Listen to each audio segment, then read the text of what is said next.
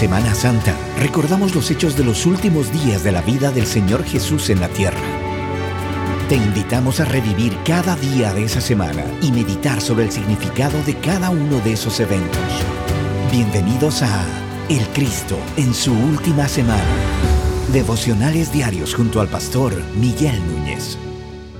Terminó la semana grande, la semana cumbre de la vida del Señor Jesucristo. Estuvimos asistiendo a las iglesias, estuvimos cantando, estuvimos reflexionando, estuvimos aplaudiendo, levantando los brazos, sobre todo en el día de ayer. La pregunta es, ¿y ahora qué? ¿Y ahora cómo continúo? ¿Voy a volver a más de lo mismo?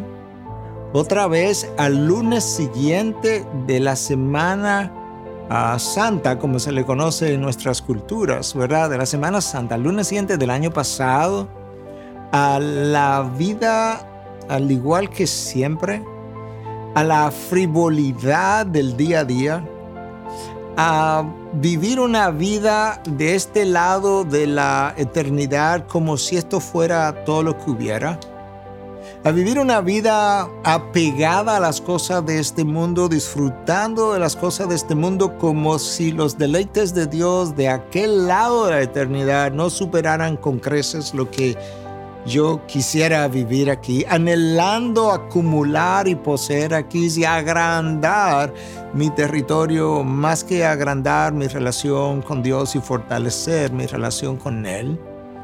Ah, voy a continuar con un conocimiento somero, superficial de la palabra de Dios. Voy a continuar anhelando que Cristo me hable y me revele cosas de su voluntad particular para mi vida cuando yo no conozco ni siquiera la voluntad general revelada para cada hijo de Dios. ¿De qué manera yo voy a seguir relacionándome con la palabra? Nota el valor que Cristo le dio a la palabra, que al resucitar volvió a citar la palabra otra vez. Si había alguien que tenía revelación nueva que darle, era Cristo Jesús, pero no lo hizo. Revisó los profetas, la ley con ellos. Nosotros somos unos privilegiados. Nosotros tenemos un Antiguo Testamento que realmente debiéramos llamarlo Antiguo Pacto o Primer Pacto y tenemos un Nuevo Testamento o un Último Pacto. El Antiguo Testamento no ha quedado atrás porque le llamemos antiguo. Es el primer pacto que Dios hizo con su pueblo y el Nuevo Testamento es el último, un pacto de gracia, un pacto que tú y yo no merecemos, un pacto que se hizo en su sangre y a través de su gracia ahora podemos recibir salvación si pones tu fe en Cristo Jesús. Si tú eres hijo de Dios, tú tienes una enorme responsabilidad. Tú tienes grandes privilegios. Tú eres, una, tú eres parte del linaje escogido. Tú eres una, un, sacerdocio real. Tú eres una nación santa, de acuerdo a lo que Dios revela. Pero eso es parte del pueblo adquirido para posesión de Dios. Pero sabes que tienes un enorme compromiso, una enorme responsabilidad dejada sobre tus hombros, porque Cristo nos dejó dicho que nosotros somos sus embajadores, ah, como si Dios rogara por medio de nosotros reconciliados con Dios, de manera que tú y yo somos los micrófonos a través de los cuales Dios pretende hablarle al hombre de hoy y llamarlo a reconciliarse con él. Él nos dio la palabra de la reconciliación, de manera que Dios que estaba en Cristo reconciliando al hombre consigo mismo, no contando sus transgresiones, no apilando sus transgresiones, no usando sus transgresiones en contra de él. Ese Dios que lo hizo de esa manera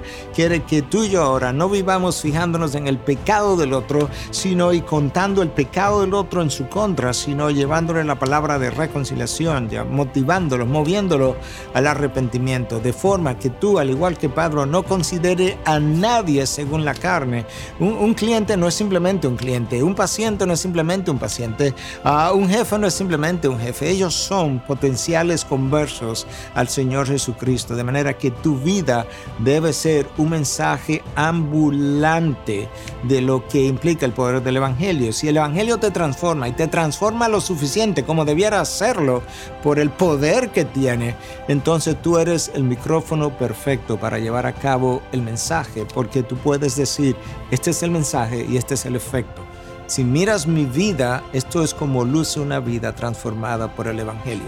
Que tú no simplemente conozcas el Evangelio, sino que tú luzca como una persona impactada por el Evangelio, transformada por el Evangelio, de forma que ya tú no te conformas a los patrones de este mundo, sino que tú tienes una mente renovada continuamente y en esa renovación de la mente tú reflejas de la mejor forma posible a la luz de Cristo, de manera que ciertamente se pueda decir, Él es, junto con los demás hijos de Dios, la luz del mundo y la sal de la tierra.